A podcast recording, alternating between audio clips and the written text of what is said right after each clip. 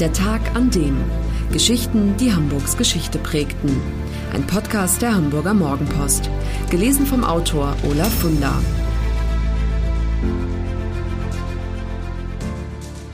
Der 20. Mai 1956. Der Tag, an dem in Hamburg Hitlers Halbbruder starb. Nur ein paar Eingeweihte kannten seine wahre Identität, denn er wollte in Ruhe gelassen werden. Schließlich habe er mit all dem nichts zu tun gehabt.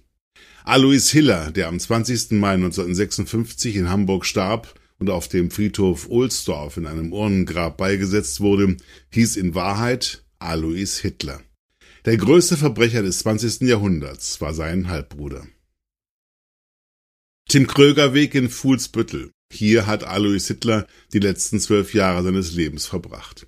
Das Doppelhaus, dessen rechte Hälfte er bewohnte, existiert noch. 16 Stufen sind es bis zu der Wohnung im ersten Stock, die sich der Halbbruder des Diktators mit seiner Frau Hedwig teilte.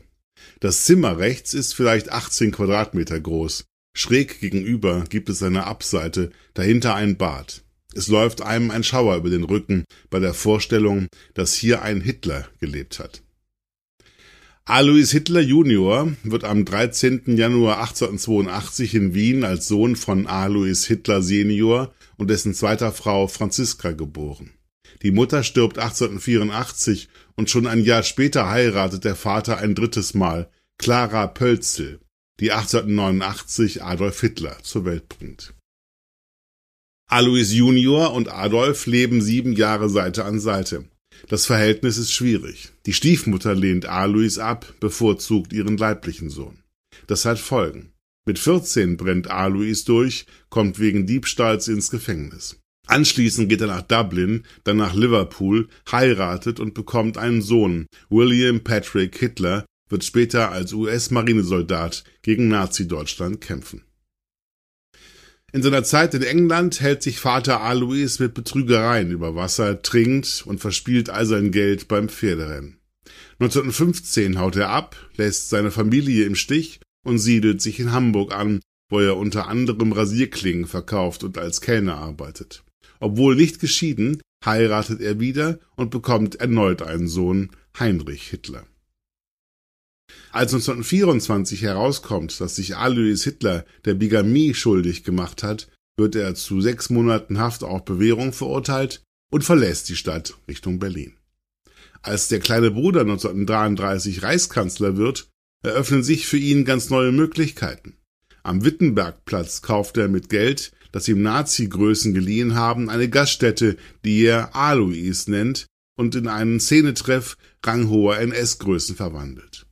Aus dem Verwandtschaftsverhältnis zum Führer macht er keinen Hehl, im Gegenteil, er trägt sogar den Oberlippenbart genauso seltsam gestutzt wie der Halbbruder.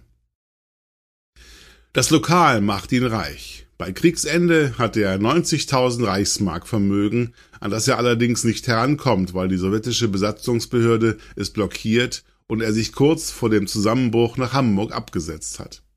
Er hat Glück, dass ein Neffe in der Hansestadt lebt. Der hilft ihm.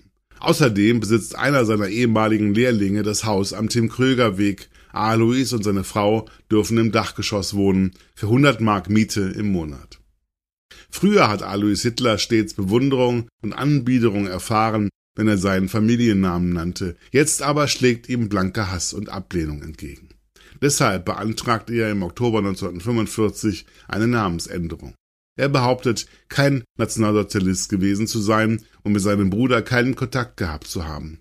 Die Behörden glauben ihm und machen aus Hitler Hiller. Die Presse wird auf den Fall aufmerksam. Es kommt heraus, dass Hitlers Halbbruder sehr wohl NSDAP-Mitglied war. Es werden Augenzeugen zitiert, die berichten, wie es zuging in Alois Hitlers Lokal in Berlin. Als es zum Entnazifizierungsverfahren kommt, entschuldigt er sich damit, dass er an Gedächtnisschwund leide und deshalb irrtümlich einige Fragen falsch beantwortet habe. Er kommt tatsächlich damit durch. Noch einmal macht sich Alois Hiller als Wirt selbstständig. Er eröffnet ein Lokal in der Nähe des Dammtors. Es heißt, manchmal habe er zur Gaudi von Touristen Bilder seines Bruders mit dem Schriftzug Hitler signiert.